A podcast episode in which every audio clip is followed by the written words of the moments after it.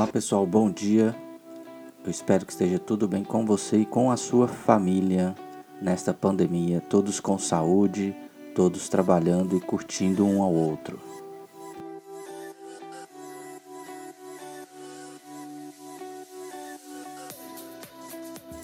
Meu nome é Maurício Júnior e estou aqui com mais um podcast para falar para vocês sobre Git na sua vida. Por que, que eu coloquei esse nome, o Git na sua vida? Porque ele é muito importante para que você não perca nenhum tipo de código, ou histórico até mesmo. É, e você é, talvez fez esse código há muito tempo, ou está fazendo esse código durante o dia e no final do dia perde porque o seu HD queimou ou alguma coisa parecida. Ele armazena todo o histórico para você e organiza em relação a dia, hora, te mostra todo uh, o usuário que fez, se você trabalha com mais de uma pessoa, o que ele fez, qual o horário que ele fez, tudo de forma grátis.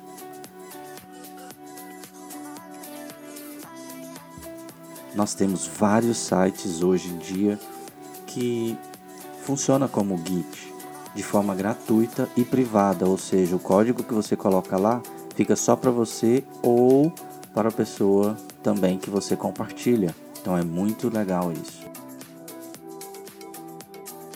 Passando um pouquinho aqui para contar uma história, sabe quando você precisa formatar o computador?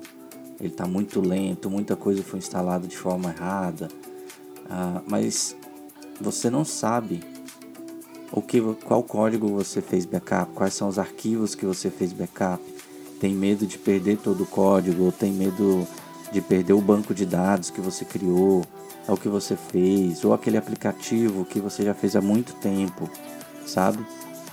Se você utiliza o Git, você não precisa mais ter esse medo. Por quê? Porque está tudo salvo e armazenado na internet, no repositório da internet, de forma privada, onde tem todo o histórico, todo o código, ou qualquer tipo de arquivo que você coloca lá.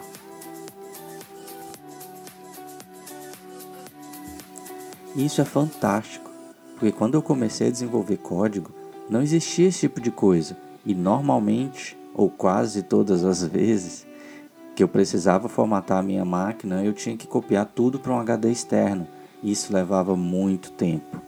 E é talvez aquele código ou fora aquele código que eu esqueci de colocar ou copiar, eu perdia tudo. E, e eu só ficava sabendo quando eu precisava ou lembrava que ele, que eu já tinha feito ele, na verdade.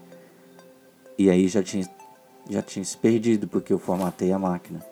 Então, aproveite e comece a utilizar o Git na sua vida. Você pode utilizar o Git para inclusive todo tipo de arquivo, Word, Excel, PowerPoint, texto, TXT, imagem. Inclusive, quando eu dava aula na universidade, eu mostrava para os designers que eles poderiam guardar todo o histórico de design de imagem dentro do Git também. Isso era muito, muito importante. Basicamente, você pode separar o Git em diferentes brands ou brands, né? Inclusive, você pode colocar, por exemplo, para desenvolvimento, você pode colocar uma branch para teste e uma branch para produção, produção. Quando você começa a desenvolver assim, utiliza esse tipo de branch, desenvolvimento, teste, produção, tudo que você começa a desenvolver, você coloca em desenvolvimento. Depois, depois quando for testar ou alguém for testar, você joga para a branch de teste. E aí deu tudo certo, você coloca na branch de produção.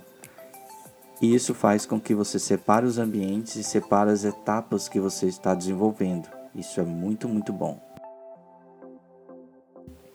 Dentro do Git, hoje em dia, você pode pegar o ambiente de produção, todo aquele ambiente de produção e fazer com que o código seja testado e publicado lá no seu servidor de hospedagem, de forma bem simples, de forma bem rápida. E isso, isso se dá o nome de é, CDCI, no caso é CICD, no caso, e esse nome é basicamente uma continuação é, um, é uma integração contínua e um desenvolvimento contínuo.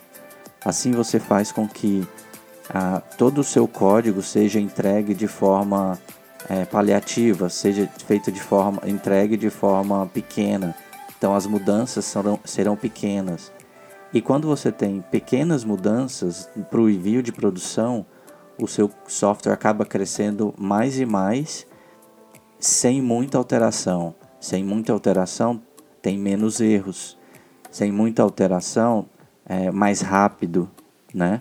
E quando você não faz assim e coloca muito código para ser alterado rapidamente ou de um dia para a noite, algo pode acontecer quando você muda muito, pode ser que tenha muito problema, tanto no seu, no seu ambiente de produção, quanto no teste, quanto em desenvolvimento, certo? Isso é ruim.